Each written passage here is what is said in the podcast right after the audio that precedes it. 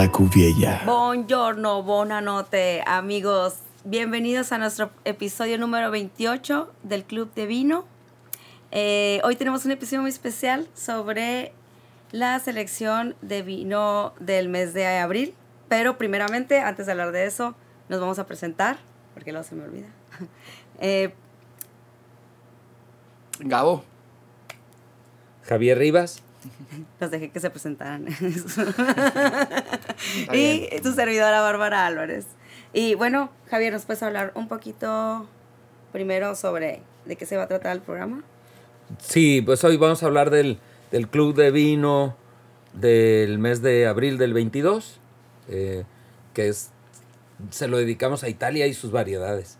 ¿no? Y ahorita vamos Chao. a ver qué, Vientos. qué onda. Bien. Entonces, ¿tú, ¿tú ya recibiste tu notificación del club o no, Gabo? No, ¿No? todavía no. Coño.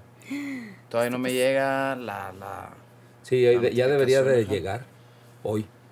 Ah, a lo mejor no he checado el correo, ahora anda pura producción. Pero, Ah, bueno. pero si no, fue no, ahora- no hay como estar recién pasado el cumpleaños para que Sí. se Ah, sí, por cierto, antes de que continuemos, una felicitación para Javier y para Gabo que cumplieron Muchas este gracias, mes. gracias. Eh, son los cumpleañeros oficiales de abril, Continuos, ¿no? continuos, 18 y 20.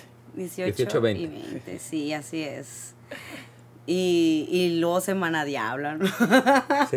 Bueno, pues as- así nos cayó. Santa o diablo. Porque Sí. nos tocan de varios. claro. Oye, pues este, eh, entraremos en materia, ¿no? Claro. Para no aburrir a la raza. Ey, sí. ¿No? A ver, A ver. a Vamos a ver que Italia, ¿por qué es importante? Número uno, Italia es el país que más produce vino del mundo. Así, el que más. Más que Francia, más que... Los tres países que más producen son Italia, Francia y España. Es el orden. Más o menos en ese orden han sido los últimos tres años. Globalmente, o sea, eh, internacionalmente.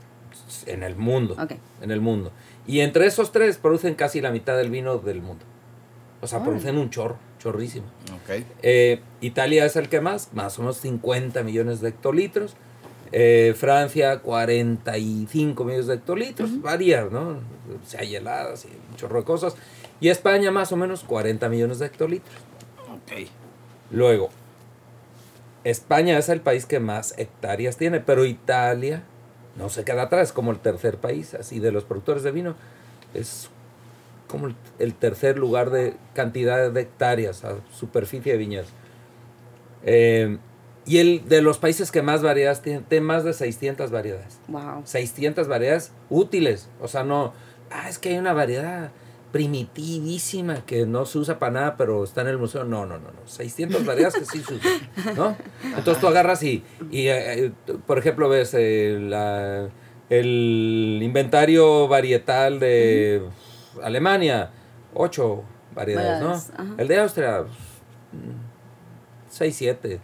El de eh, Australia, 9, 10. ¿no? El de Italia, 600. Portugal no se queda atrás, pero para un país tan chiquito, pero Italia, Sí. 600, que es un chorro, ¿no? Sí, son. Y, y, y autóctonas todas. Entonces todas se llaman, quién sabe cómo, ¿no? Sangiovese, Montepulciano, Agliánico, eh, Primitivo, hay uno que se llama Primitivo, eh, un chorro de nombres, Montepulciano, ese ya la dije, este, mm, Manás, eh, Y creo que Vermentino, La Malvasía, Canayolo, un chorro de nombres. Un Cho- chorro de nombres. que no hay aquí. Así es. O sea Sí. que no. ni- Pues no, no son tan acostumbrados, o sea, como que se quedaron para hacer los vinos de allá. Ok. Entonces, cuando vemos un vino italiano y queremos leer, también hay Cabernet Sauvignon, también hay Merlot, también hay Pinot Noir, también hay Chardonnay, también hay, o sea, también hay otras variedades, o sea, no, Más. no están exentos de eso. Pero la- las variedades propias de ellos son las que más se producen. Eh, bueno, por ay, Italia es el país segundo, creo que es el segundo país que más cantidad de merlot hay, después de Francia. Es un buen número. Pero no, el- la merlot no es la variedad con la que más vinos se hace en Italia. Entonces, la- las variedades, la primera, la principalísima es la Sangiovese en tintos. Y la segunda es la Montepulciano. Ahorita vamos a hablar de ellas. Este, cada una tiene sus características y se producen en ciertas regiones. Le gusta. Bueno. Y luego, todas, son 22 regiones en total. Y de las 22 regiones, yo creo que en las 22 se produce vino. Es como si dijéramos en, vamos a pensar el, mm, en México. ¿Dónde se produce vino? Baja California. De California. Esa es una región. Eh, y ahorita se produce en Sonora, aunque muy incipiente, muy poquito. En Mm. Chihuahua muy poquito. En. Coahuila un poco más, ¿no? Está Torreón y está... Sí. En Torreón no tanto, pero en, en Saltillo y en, y en Parras sí se produce. En Tamaulipas no se produce. Eh, Zacatecas sí se produce. Veracruz no se produce. San Luis Potosí creo que se produce un poquito, Querétaro un poquito y Guanajuato un poquito, pero un poquito, poquito, Aguascalientes poquito. Jalisco, no me ha tocado probar ningún vino de Jalisco, ni de Colima, ni de Guerrero, ni de Michoacán, ni mm, de Oaxaca, ni de Chiapas, menos, ¿no? Ya, ya me Ok, acerco al trópico, Sí. bye bye. Ya, ya. Ajá. Ya es otro. Italia, en todo su, en todo el mapa italiano se produce vino. Sí, de hecho, es como que eh, lo que me estoy así, eh, como de imagen plástica con esa conversación de todas estas, am, de estas películas de la cultura, eh, sobre todo como ochentera, noventera, que retratan como, ah, el viaje a Italia, que siempre es un viñedo. O sea, o se ve como eh, los personajes van en un auto pasando por puros viñedos en, Ujú. en- en Italia. Siempre es retratado de esa forma, no sé. Sí, es, el, el- Fuera los de lo que es Venecia es y- parte muy y- importante del paisaje Sí. italiano. Pues, España tiene un millón de hectáreas de, de viñedos, pero un- Sí. en, en una, en un área geográfica muy, muy extensa. más grande. Ajá, más extensa. Italia, que es más estrecho, pues, es un país más pequeño, muy montañoso igual que España, eh, pues lo- sus 600 mil hectáreas se concentran más. Entonces, vas, vas caminando y ves, vas viendo Por viñedos. todos lados, pues. Sí, como que. Ahora, dentro de esas, de toda esa posibilidad, los, hay cuatro lugares principalísimos donde se produce vino. Cuatro. O sea, se produce vino de calidad.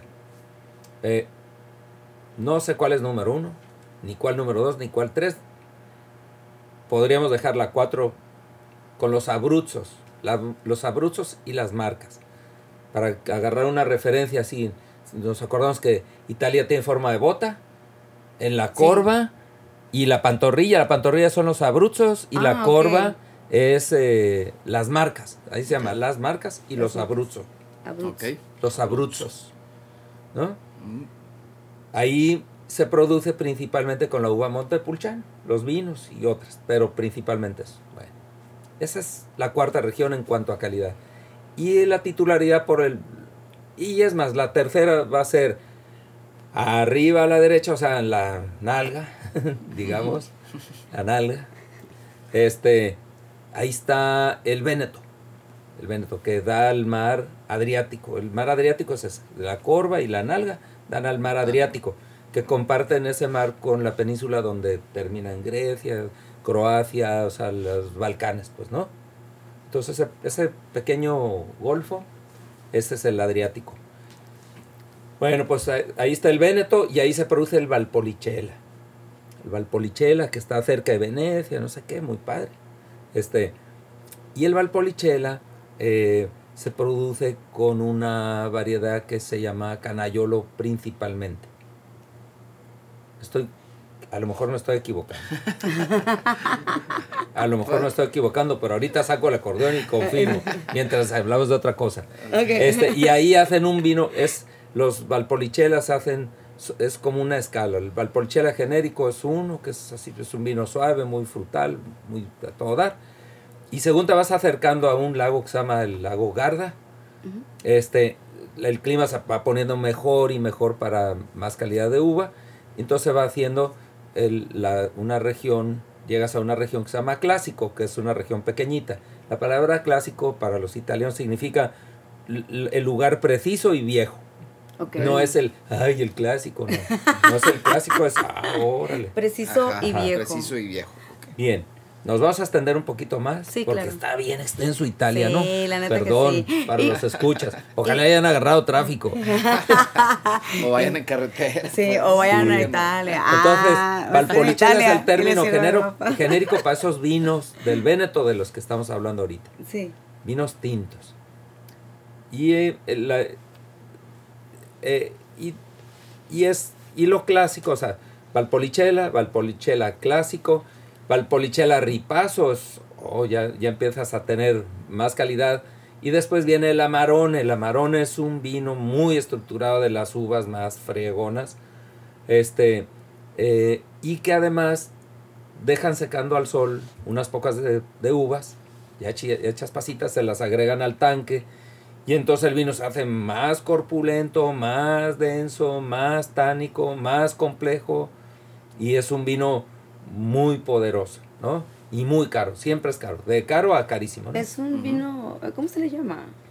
Vino Ah, no es un vino fuerte. ¿no? fortificado, ¿Fortificado? no. No. No. Ah. No, el fortificado es que le agregas alcohol. Ah, ok, ok. Y entonces le, le subes los grados de alcohol. No, este no, este Sí. le echan pasitas Pas- para darle más Sabor. más cajeta, pues, ¿no? ¿Y sí? Sí, Sí, sí. se le da, se densifica. Ok. Entonces, y el ripazo es- usa también el método de las pasitas en menor intensidad y no necesariamente son uvas de tan alta envergadura, ¿no? Es- entonces el Valpolicella, un Valpolicella ripazo se fue a la selección superior de, de abril, Ok. este, de la familia Tomasi, es una familia productora muy importante. Después, otra región, ahí sí, no sé cuál es uno y cuál es dos, el Piamonte y la Toscana. El Piamonte está del lado del, del Ok. arriba del muslo, pues, ¿no? Por la parte de enfrente. Sí.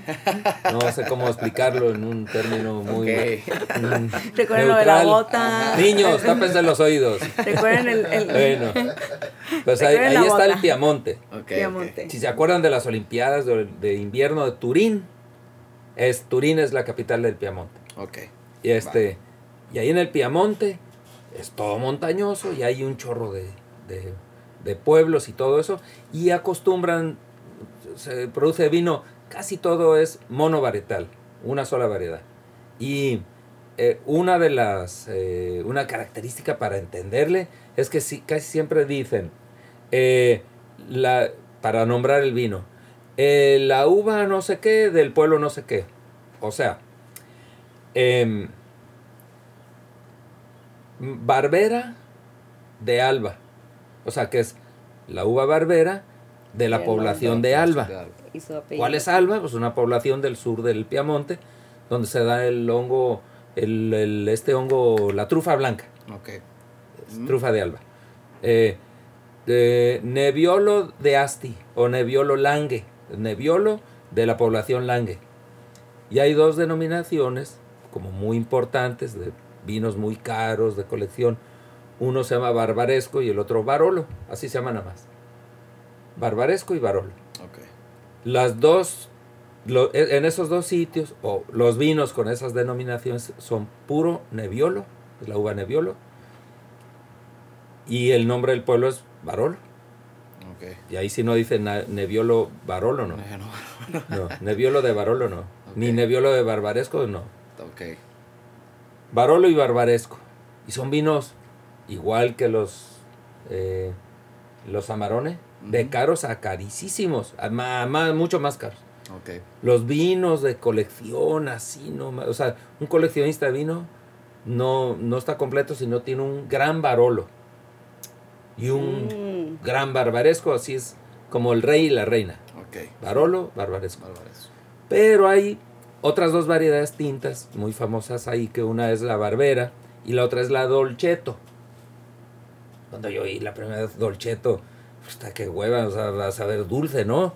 No me gustan pues, los vinos sí, dulces. Por dolce, ¿no? Y este, y entonces la Dolcetto, resulta que lo, como que su nombre viene de que no tiene mucha acidez. Los italianos les gusta mucho los vinos de elevada acidez y la dolcetto no es muy ácida. Entonces da muy bien y viene a compensar y a completar toda la colección de vinos de esa región. Barbera, Dolcetto y Nebbiolo. Barbera, Y Dolcetto. un Dolcetto de Dolcetto. Alba se fue a la selección de abril del Club Superior. Ok. Oh. Nice. ok, ok. Eh, pregunta, eh, em, ¿qué, qué, qué tiene que haber para que haya acidez? Por ejemplo. Bueno, la uva debe de, de ser de manera natural tener acidez. Casi toda la fruta, eh, casi toda la fruta, excepto la tropical, pero incluso la tropical, tiene acidez, si no, no la podríamos ni la quisiéramos comer. Sí, pues se balancea mucho la fruta en ese, eh, Sí. en ese dulce. Sí, por ejemplo, si te doy una uva súper dulce sin acidez, vas a decir, guau, está un terrón de azúcar y ya, mejor. ¿no? Pues sí. Entonces, este, eh, la acidez es, son, es un compuesto mm, bioquímico, bueno, es químico, de química orgánica, que son, son ácidos orgánicos. O sea, no es, no es ácido sulfúrico, ni sulfídico, Ajá. ni clorhídrico. No es nada. Son sí. ácidos, eh, eh, ácido málico, ácido láctico, ácido fucsínico, ácido, son ácidos bio, este, eh, em, orgánicos, o sea, con compuestos de carbón. Y son muy volátiles.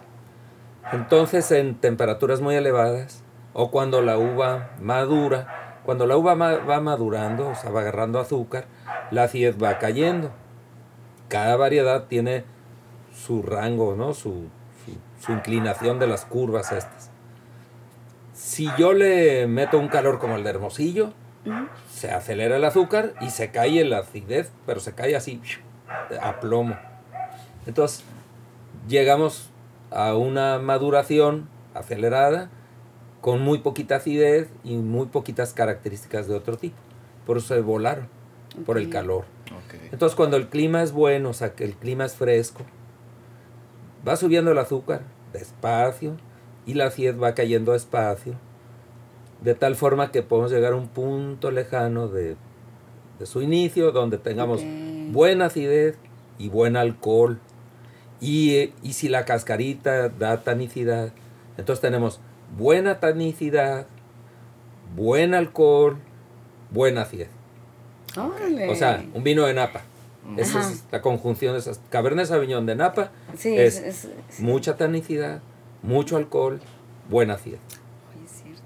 Un vino de Burdeos tiene suficiente alcohol, muy buena tanicidad y, y muy buena acidez.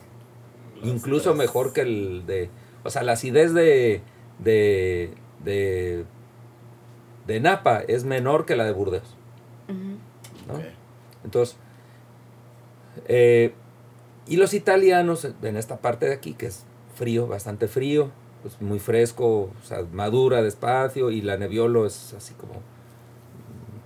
Es, Sí. es de ciclo por- prolongado, logran muy buen equilibrio entre estas tres cosas. No es muy tánica, de hecho no pinta mucho. El color de tu camisa, así más o menos son los Nebbiolos italianos. No, no, son- no son oscurotes negros, ¿no? No. Claro. Son como- Son clarillos, así como la Pinot Noir. Ok. Pero bien complejos, ¿no? Y saben a cerezas, bien así. Ajá. Se me- Y grosella. Cereza y grosella, Grosella. sí. Buen sabor. Sí. Este, Sí. y, y, y bueno, y la Dolcetto, que es una uva diferente, es más oscura, eh, no es tan ácida, pero en ese clima está perfecto. Yo creo que la Dolcetto en el Valle de Guadalupe no sería buena, porque perdería toda la acidez, ahí hace Mm, calor cuando Hace- está hace- madurando, ajá. sí. Entonces ya, ya con eso completamos el Piamonte. La Toscana, que es el que rivaliza. En, para el primer lugar, o sea, los vinos más elegantes o más famosos o más caros o más importantes en calidad y de hecho de mucha producción son los de la Toscana. Es un triángulo que está en el muslo pegadito, arribita de la rodilla, digámoslo así. Un poquito arriba de Roma, por ahí. Pisa pertenece a la Toscana. Florencia es el, la capital de la Toscana y es el centro. Este, ahí alrededor de, la Tos- de, de Florencia es la región del Chianti. Así se llama la, la región, Chianti. Y eso le da el nombre a los vinos, Chianti. Chianti. No sé qué significa, porque no estudié etimología. Pero, Chianti. pero el Chianti es, es así como, es el vino tinto italiano más famoso del mundo. Chianti. Y se escribe C-H-I-A-N-T-I. Para los italianos la Che, o sea, la letra Che es K. Y la Q es Ch. Sí, como por eso Cavicchioli. Cavicchioli, lo que pasa es que ahí eh, eh, la doble C, no sé, no sé cómo la manejan, pero es Cavic, ¿no? dos Cs y luego H. Entonces Cavicchioli. Órale. Ok. Ujú. Sí. Y Chianti es, eh, escribe Chianti. TH. Chianti. Sí, Chianti. Ajá. yo Igual, igual que no sabía Valpolicella, si después de Chianti dice clásico. Pardon, Italia. Ah, es de la zona más vieja y más Más precisa. precisa. La zona más No. de cosas Y son carotes. Los Chianti clásicos son carotes. Y cuando dice Chianti, eh, es el Chianti genérico.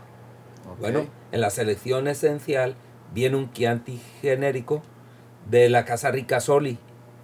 Esa casa es bien importante porque son los que inventaron la combinación de, de uvas con la que se hace los Chianti, que es básicamente Sangiovese y otras, otras cuatro o cinco variedades de por ahí. Malvasía del Chianti, de, mm, ahorita no me acuerdo porque el micrófono me pone nervioso.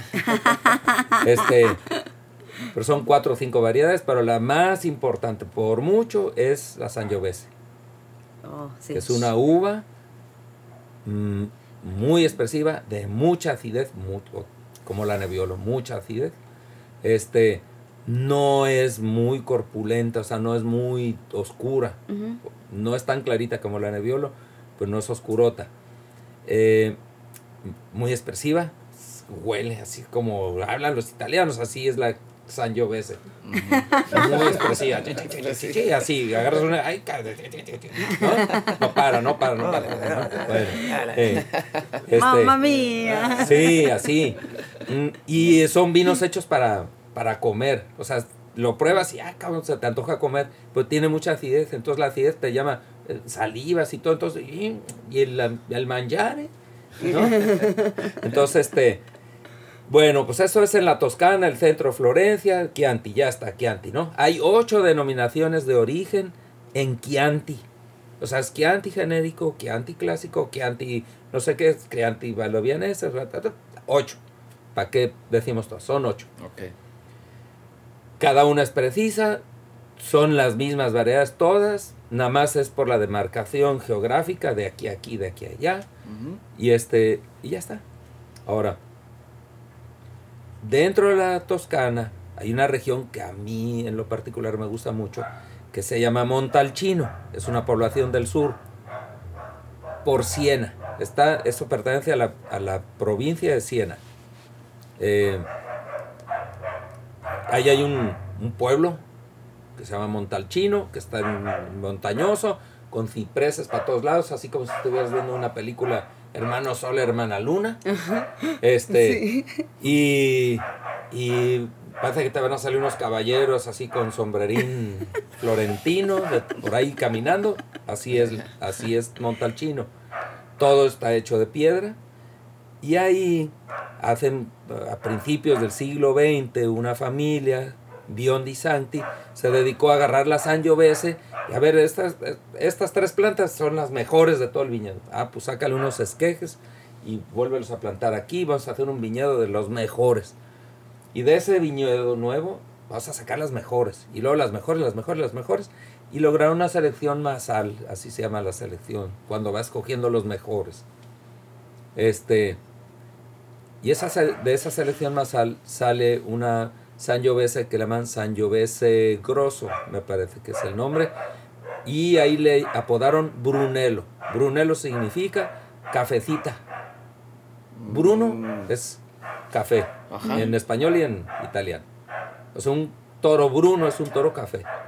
Ok. Es así, en los toros así se llama, ¿no? Es un Ajá. toro bruno, ¿no? Un lucero, bueno, el bruno es café. Bueno, pues la brunello es cafecita. Bien.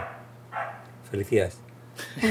Entonces, al estilo italiano, la brunello di Montalcino se convirtió en un vino y una denominación de origen que está en Montalcino con esa uva brunello. Que es la Brunello. Ajá. Y si es cafecita.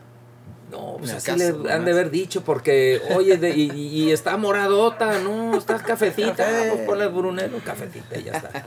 No es café, es, es rojo y además bonito color. Ok. Se parece mucho al Chianti, o sea, en color y todo eso. Y puede ser igual, más oscuro, más- varía mucho porque depende del clima y del suelo donde se dio y todo. Este. Y. Y el Brunello di Montalcino, en- entre sus condiciones, su consejo regulador dice: lo tienes que envejecer cuando menos 48 meses en barrica de roble del lugar que se te dé la gana y del tamaño que se te dé la gana la barrica, pero 48 meses.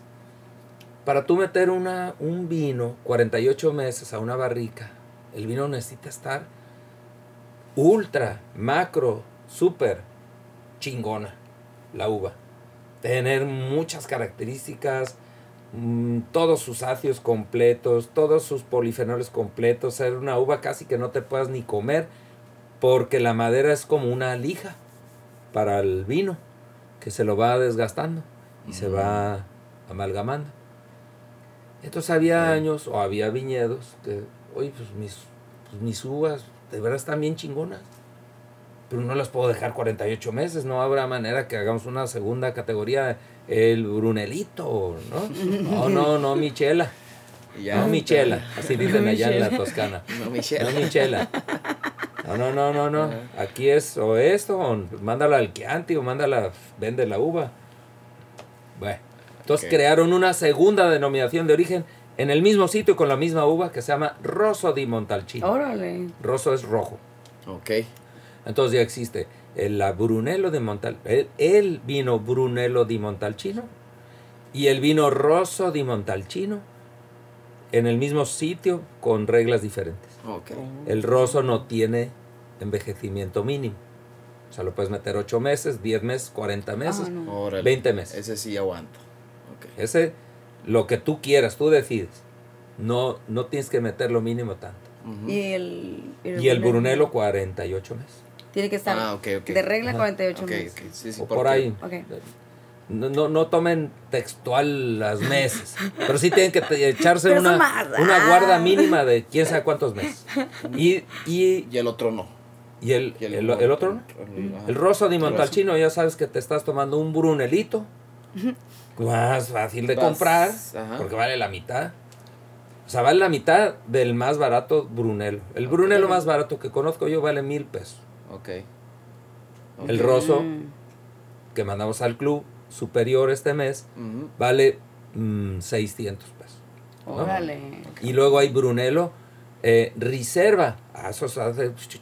Uh, O sea, duran más de 48 meses todavía. Puede ser que duraron más o es de viños seleccionados o Ok. tienen no, otra. pues estoy bueno. Ah, Ahora estoy Bueno, pues ahí re- re- ya recorrimos cuatro, ¿no? Cuatro regiones. La, la pantorrilla, el muslo, El muslo, la nalga la nalga y el bizne. y el. Ahí están los cuatro sitios más emblemáticos de producción de de- vino de Ya Italia. se la saben. Ok. ok. El cuadrángulo de las El Bermudas. cuadrángulo de las Bermudas. Así se va a llamar este episodio. el cuadrángulo. El cuadrángulo. Hay muchas más variedades y el, el prosecco. No, pues es que si hay 600. a la Ah, el prosecco sabe más. Sí, no, no, y, y denominaciones de origen no sé cuántas hay, un chorrísimo. A la ¿no? Los vinos de Sicilia también están agarrando auge en el mundo. el- Sí. eh, Lacio también con la uva Gliánico. Nero de Ábola. Eh, en fin, muchos más. Muchísimos. Muchos más. Y que vendemos, que vendemos aquí. pues, por ejemplo, el Lambrusco es un tipo de. que ese se produce donde acaba de ser la Fórmula 1. En, ¿dónde Ah. Emilia Romagna, Emilia. Romagna, sí. ¿no? El de Imola. Emilia Romagna, que yo lo relacionaba con Lambrusco, dije, pues, ¿y el, y el circuito va a ser barato? ¿Cómo está la cosa? ¿no? Barato y espumoso. Sí.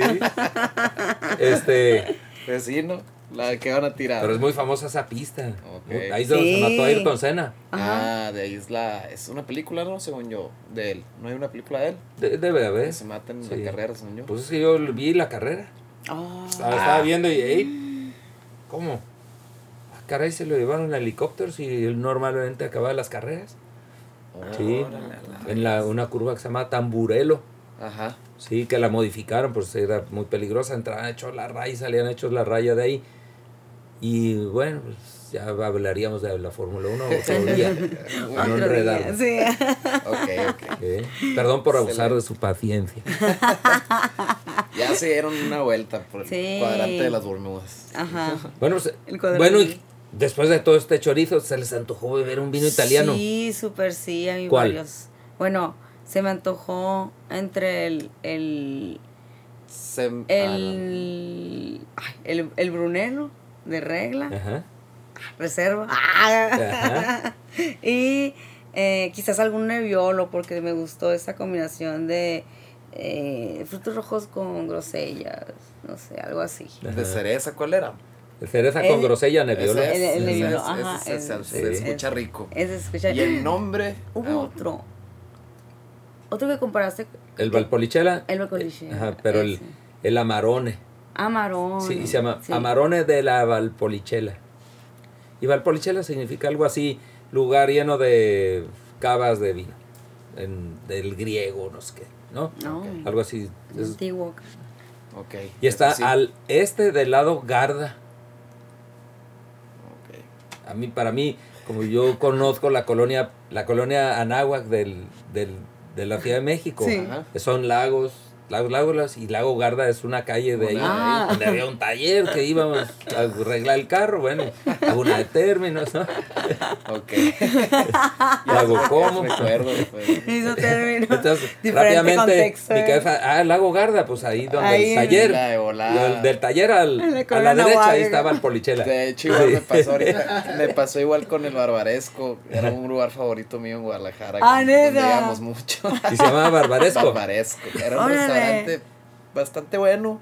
Bar, Bar, Ajá. bar, bar restaurante. restaurante. Pero en ese entonces no, no tomaba vino. Y a lo mejor era por eso. pues. Para el, No, eso le han de haber puesto bar, pistear. bar, Bar, bares. y luego el esco. Barbaridad. Barbaridad. Barbares.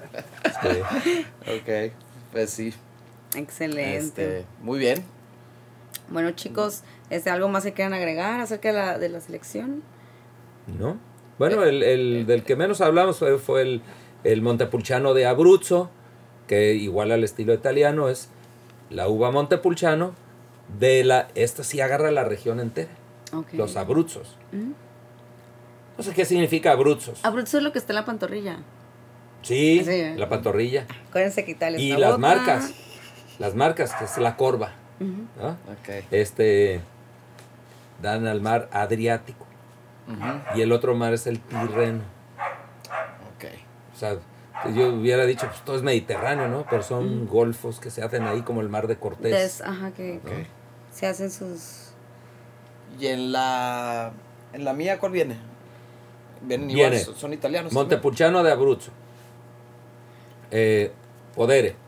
Luego viene un, el Chianti Ricasoli. Del ma- ah, es el segundo productor más antiguo del mundo. Ah, Ricasoli. De 1100 y feria y sigue siendo el conde Ricasoli, o sea, con el mismo nombre. Sí, a ver si no te sale una telaraña ahí.